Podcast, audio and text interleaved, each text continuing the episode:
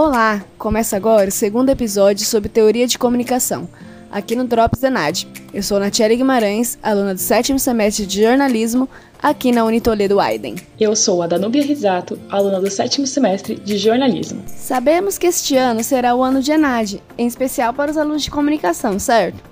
O assunto que vamos falar hoje é um dos temas do ENAD, então fique bem atentos para saber sobre como funciona o método de Laswell estudo científico do processo comunicativo que possui uma forma adequada de se descrever o ato comunicativo, aplicando algumas perguntas.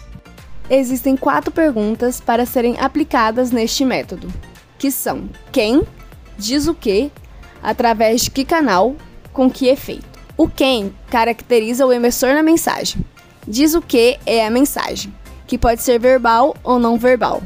Em que canal é em relação ao meio ou veículo onde vem a mensagem, como por exemplo uma revista ou jornal.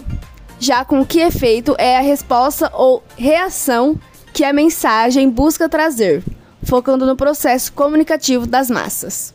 A mensagem e o conteúdo, e mostra como um receptor, ou melhor, a massa passiva, reage ao estímulo da mensagem. Parece que é meio confuso, né? Mas esse método superou a teoria hipodérmica, que comprova que a massa tem uma reação após o estímulo causado pela mensagem do emissor. Vamos recapitular então. O método de Laswell é baseado em quatro perguntas que analisam o emissor, a mensagem, o meio ou o veículo que transmitiu a mensagem e a reação da massa. Bom, esperamos que tenham entendido as principais características dessa teoria e que vocês arrasem no Enad desse ano. Muito obrigado por nos ouvir até aqui e até a próxima, pessoal!